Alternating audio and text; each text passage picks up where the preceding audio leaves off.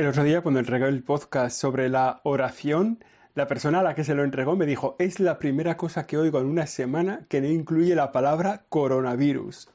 Y me hizo mucha gracia, porque cuando estaba preparando el de esta semana, porque había pensado en hacer uno sobre la oración, otro sobre el ayuno y otro sobre la cuaresma, cuando estaba preparando el de esta semana sobre el ayuno, que es de lo que va hoy este podcast, me he dado cuenta de que realmente estamos en un tiempo de ayuno. Estamos en un tiempo de ayuno de trabajo, en un tiempo de ayuno de relaciones, de ayuno de salir a la calle, de ayuno de estar contentos. Estamos en un tiempo de ayuno estricto. Este coronavirus nos ha metido en un confinamiento que tiene mucho que ver con el ayuno, me parece a mí. No estamos en ayuno de trabajo, pero no estamos trabajando lo mismo, no estamos en ayuno de entretenimiento, pero no estamos igual de entretenidos. Comienza a ser un aburrimiento llamativo. Esto es Siempre Aprendiendo, el episodio número 23. Yo soy José Chovera y hoy hablamos del ayuno, el ayuno que busca nuestra conversión. Siempre aprendiendo.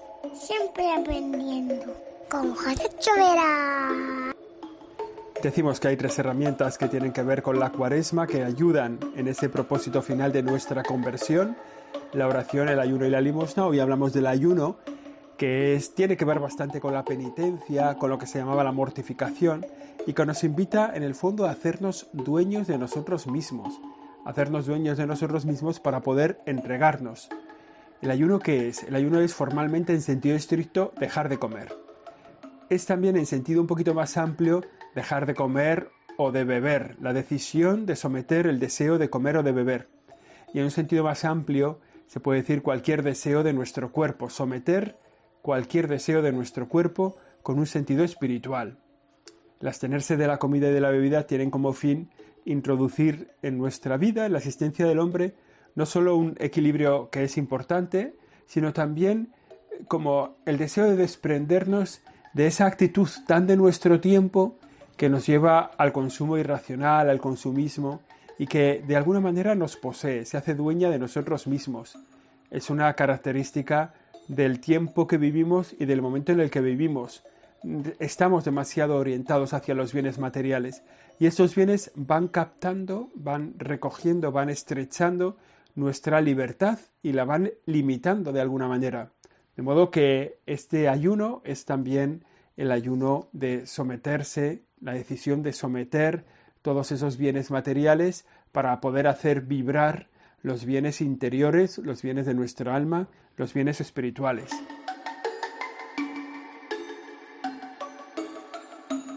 Bueno, vamos a ver lo primero de esto, cuáles son los sentidos del ayuno. Diremos que tiene tres sentidos.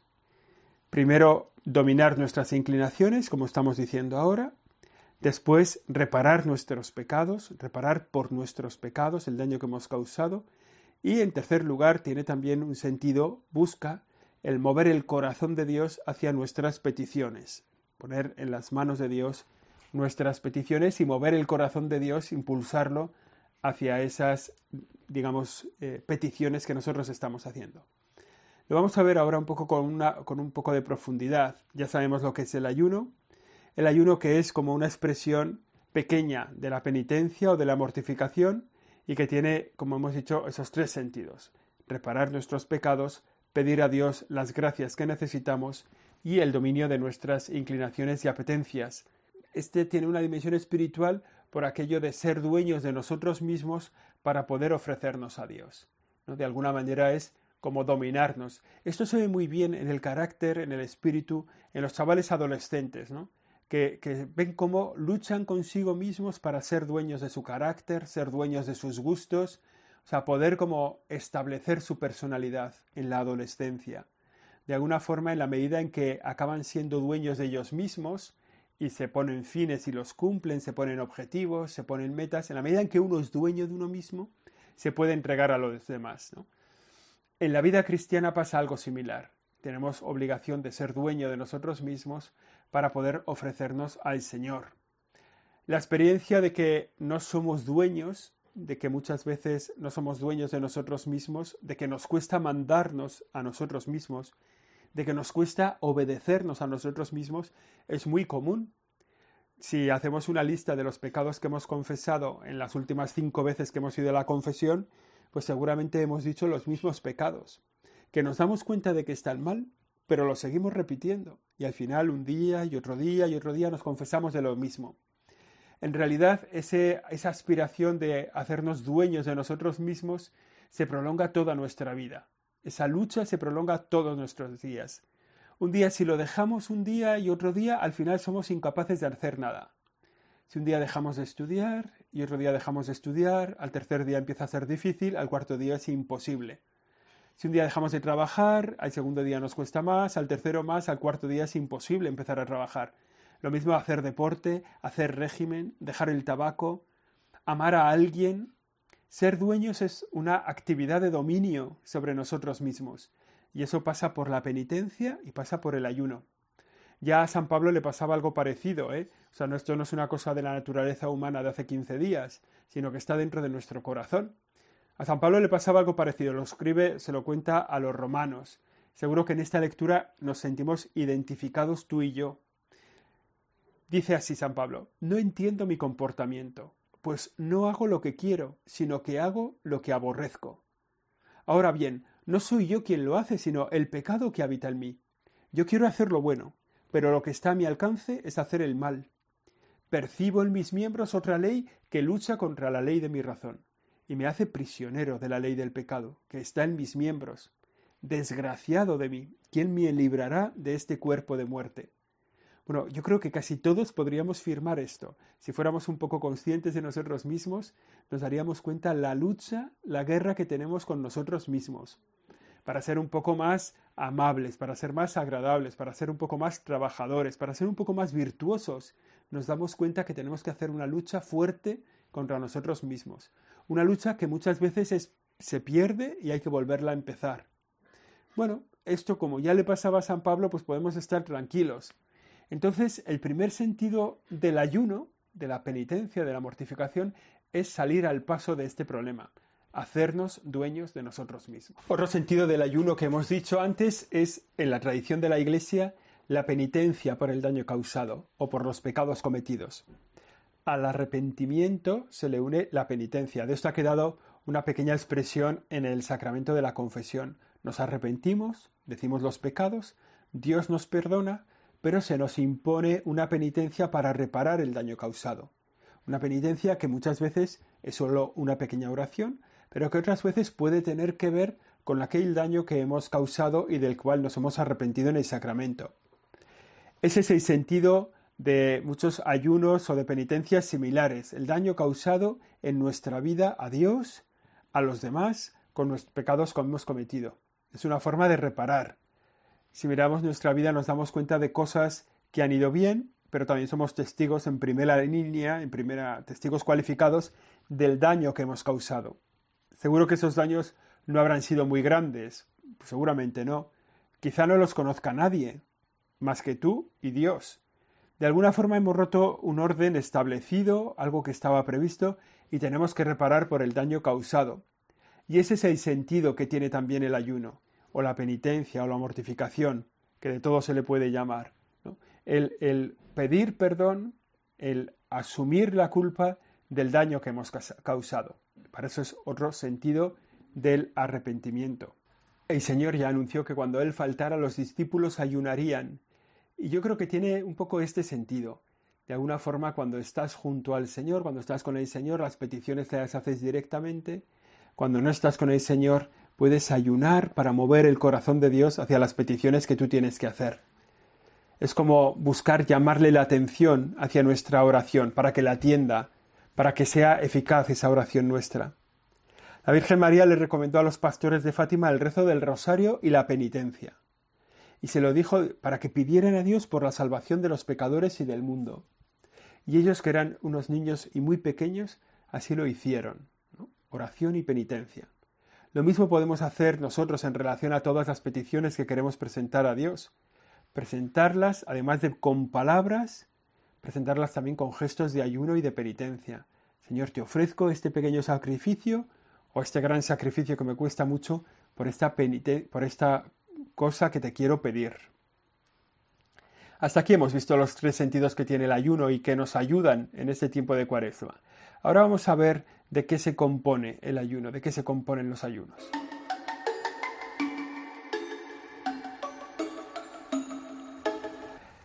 La Iglesia ha establecido ciertas formas de ayuno y de penitencia que están vigentes para todos los católicos, que fundamentalmente son dos. El ayuno, dos días al año, que son el miércoles de ceniza y el viernes santo, y la abstinencia de comer carne durante todos los viernes del año. Digamos que esas son como las dos formas de ayuno que están previstos en la vida de la Iglesia. Esta práctica de la abstinencia, la práctica de no comer carne, que hemos dicho que es para todos viernes de año, nosotros la hemos limitado a los viernes de cuaresma, pero en realidad dice que son todos los viernes del año, aunque los viernes que no son cuaresma se pueden sustituir por otra práctica penitencial. Yo la verdad que tengo que decir que no he conocido a nadie que haya sustituido lo de no comer carne los viernes por otra cosa, por otra penitencia que les cueste algo. Igual es que yo conozco poca gente, ¿no? pero me da la impresión que nos ha pasado como nos pasa con todo. Lo que no se concreta y se puede sustituir, pues lo acabamos por dejar de hacer. Y una norma que está prevista, que es que todos los viernes del año no se coma carne, cuando nos dijeron que los de cuaresma era obligado y los otros lo podíamos sustituir, pues seguramente empezamos por sustituirlo y acabamos por no hacerlo. Y yo creo que nadie ahora mismo se acuerda de que los viernes hay que hacer un detalle de penitencia, de ayuno, relacionado con esta conciencia de que el día de viernes es el día en que muere Jesucristo en la cruz y que nos podemos unir a ese sacrificio. Bueno, total, que la Iglesia nos invita al ayuno dos días al año y esos dos días se hace una sola comida fuerte y, luego otras dos más suaves, al comienzo y al final del día. ¿Cuándo podemos decir que el ayuno ha sido realmente ayuno? Cuando llega al final del día y te comerías una vaca entera, ¿no? O sea, cuando, cuando realmente llega el final del día y dices, qué hambre, hoy tengo hambre, pues entonces es cuando has hecho el ayuno de verdad. Porque a veces entre el desayuno pequeño que hacemos al principio del día, que ya nos sostiene un poco y que además lo hacemos un poco más tarde y así nos...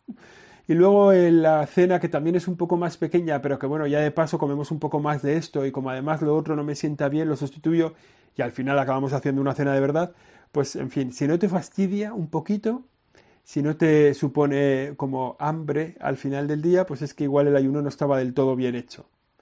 Lo mismo pasa con lo de no comer carne, porque es viernes.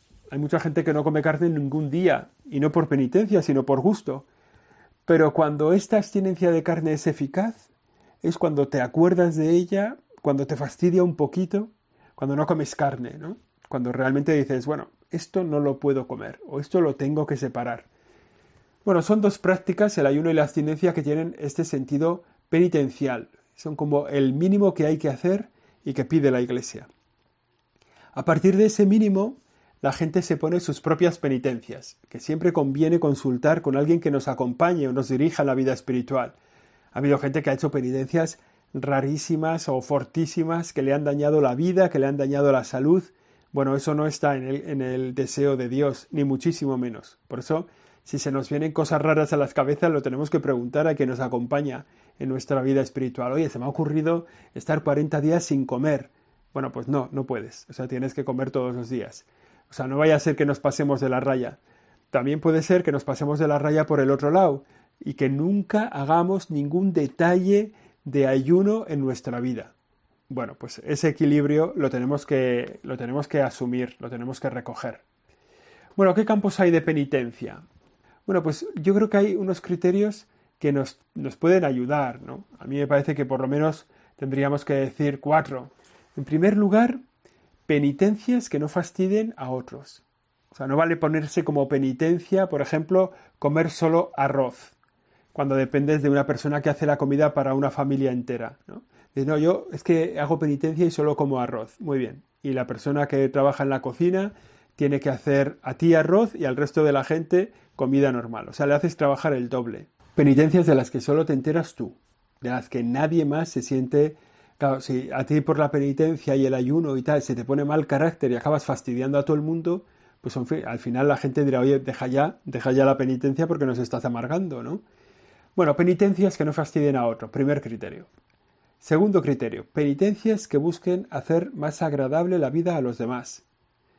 Quizá dedicar más tiempo a alguna persona pesada, sonreír al que te cae mal, pasar la noche en el hospital para acompañar a un enfermo, aunque no te toque a ti, no quejarte en situaciones incómodas o de dificultades, no imponer tu criterio en cosas que son opinables, bueno, penitencias que hagan más agradable la vida a los demás. no solo lo primero, que es penitencias que no fastidien, sino al revés, penitencias que hagan agradable la vida a los demás. Segundo criterio. Tercer criterio de la penitencia, también penitencias que vayan contra lo que tú sabes que son tus vicios. Tú tienes que pensar, yo, ¿cuáles son mis vicios? Pues el vicio de la pereza, o de la gula, o de la vanidad, de la soberbia. Bueno, ese es el, lo tengo un poco más enraizado. Venga, pues penitencias que te ayuden a vencer esos vicios. El vicio de exceso de comer, el de beber. Bueno, pues al ejemplo, por ejemplo, pues no merendar, o dejar un tiempo la cerveza, o dejar el café de media mañana durante un tiempo. Levantarse a la hora. Esa sí que es una penitencia, levantarse cuando suena el despertador. Comer un poco más de lo que te gusta menos y un poco menos de lo que te gusta más esas penitencias que vayan contra lo que tú sabes que son tus vicios. O sea, que sea cual sea, decir, oye, pues, pues voy a imponerme cosas para vencerme en, en, acciones, en actitudes, en actividades que yo hago que van en la línea de mis vicios. El cuarto criterio, este tiempo de confinamiento en el que todos vivimos es una buena penitencia, el buscar hacer agradable la vida a los demás, en lugar de encerrarnos en nosotros mismos, en nuestros problemas, en nuestros memes, en nuestros vídeos, intentar mirar a los demás y acompañarlos realmente y efectivamente. Y afectivamente también. El otro día decía un psicólogo que todos los días habría que hablar por teléfono media hora por la mañana y por la tarde con alguien en este tiempo de confinamiento, para el bien de nuestra cabeza. Bueno, pues esto también nosotros como cristianos planteárnoslo hacer por el bien de su espíritu, por el bien de su ánimo, o sea, llamar a la gente para acompañarles.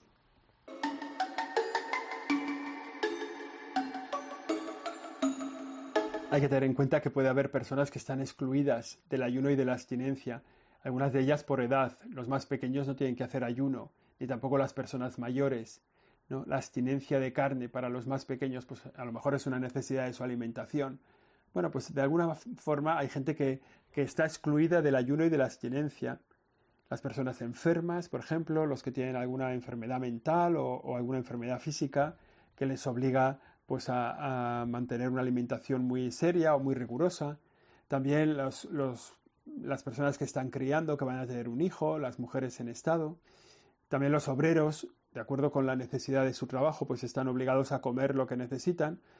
En cualquier caso, lo más importante es darnos cuenta de que todas esas renuncias, esos ayunos, esas penitencias, tienen que ser puestas, tienen que ser realizadas con los ojos puestos en Dios.